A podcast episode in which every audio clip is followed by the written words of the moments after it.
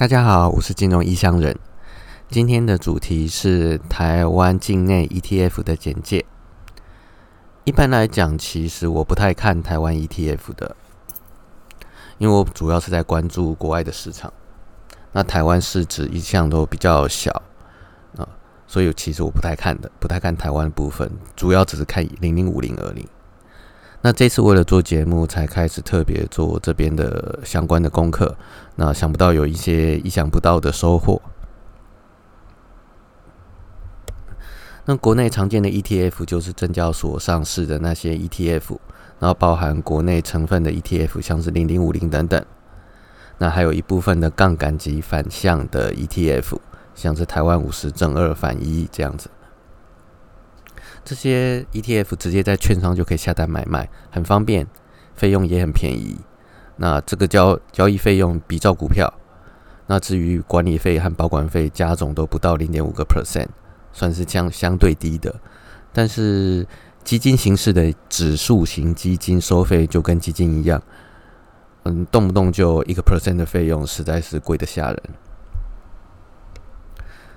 这边补充一下，上次没有讲到 ETF 的一些优点。那其中一个优点就是说透明。以实战来讲，就是当发生一些意外的事件，啊，地雷或者是股灾，如果你买共同基金的话，你就只知道前十大的成分股还有产业类别，根本不知道说这次的事件你踩雷的比例占多少，有可能损损失会是多少。但是 ETF 就不一样了。十足的透明，你可以查出里面每一档的标的，你就可以一档一档去确认说，你到底踩雷的比例还有金额是多少。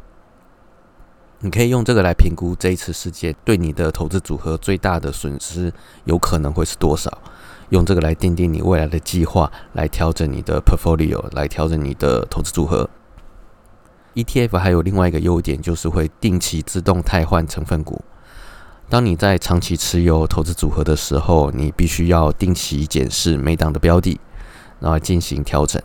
例如像泰弱流强等等。那选 ETF 的好处就是在这个一些 ETF 的经营团队会自动帮你做泰弱流强的动作，可以让你省下不少的事情。十月十四号的现在，台湾证交所架上投资台湾的 ETF，总共有三十三档。其中比较类似大盘的有有蓝筹、摩台、加权这三种类型。蓝筹股的有三档，摩台有两档，加权有一档。那蓝筹三档其中最有名就是零零五零啊，这不用，这应该不用特别去解释了。那其中真正有跟台湾加权指数是真正关联的是，就是台湾加权这一档，就是永丰永丰的台湾加权。那另外还有其他类型，就是有中小型，中小型有两档，也就一档是中型一百零零五一中型一百，然后还有中小型也有一档。那产业类型的话，有共总共有八档，其中分有科技、金融、五 G，还有绿能电动车。其中金融、五 G、绿能电动车这三个领域都各只有一档而已。所以你想要投资？金融的一一篮子股票，其实你你也在台湾也只有一个选择而已。那接下来是大家会比较有兴趣的高股息。那高股息还有分高股息的高股息，还有高股息低波动这两个领域各三档。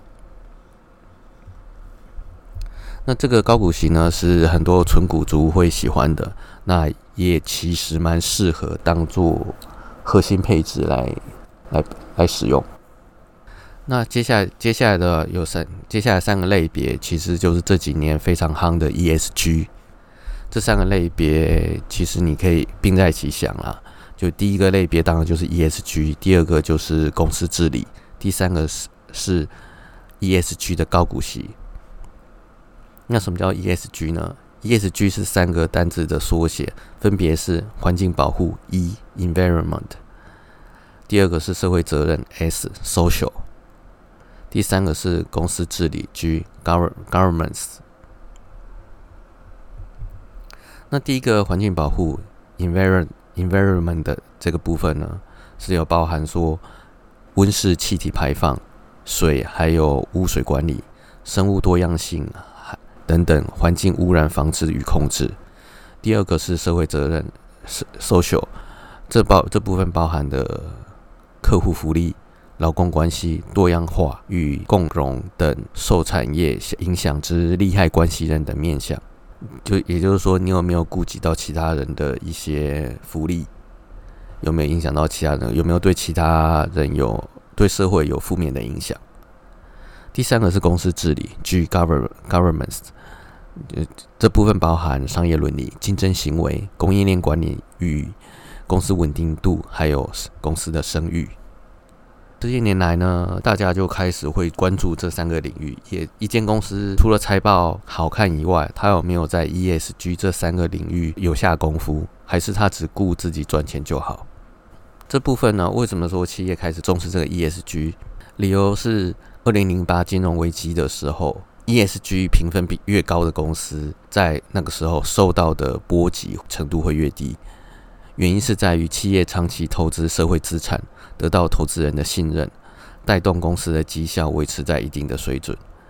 另外也是说，呃，投资人对于这样的公司 ESG 做得好的公司，会对他们有比较有信心，会比较有意愿跟能力去支持它尽快复苏。另外一方面，环境风险已经成为当前全球必须面对的难题。如果不正面回应，首当其冲的就是企业本身，这使得投资人。公民团体开始严格监督企业及政府，像是全球最大掌管超过一兆美元的挪威主权财富基金，就设置了一个道德委员会，定时审核企业的 ESG 标准，只要不及格，立马列为投资的黑名单。过去企业经营只需要重视财务的数据，然而财报漂亮，如果背地里却收回扣。排放废水、侵害消费者权益，使得公司名誉一落千丈，投资人失去信心。如今重视 ESG 概念的企业，除了拥有透明的财报，也包含稳定低风险的营运模式，长久的表现也会相对稳健。根据台湾集中保管结算所的分析，二零二零年七月才发行的零零八七八国泰永续高股息。不到一年就跃升二十到二十九岁的股民，他们的持股库存前十五名。从这边可以看到 ESG 受到的高度关注。那这些是我在这一次做功课的时候发现的一些比较有趣的事情，特别是像 ESG 这个部分。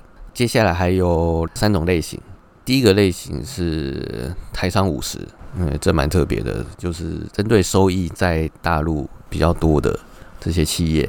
他们特别拉了一个 ETF 出来，那还有一个是小资高价的 ETF，你可以用零股去买高价股，因为你如果资金没有那么多的话，那零股几乎是你唯一可以去介入、去可以去享受它的成长动能的一个方式。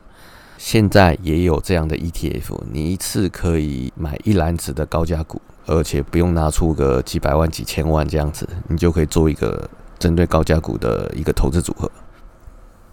那最后就是杠杆型及反向型，总共有六档。那其实他们就是差别就在于说，除了他们是正二跟反一这个差别以外，那还有就是他们的投追踪的指数有点不太一样，分别是追踪台湾五十或者是追踪台湾加权这样子而已。那以上是我这一次做台湾成分 ETF 的的功课，然后所得到的一些收获。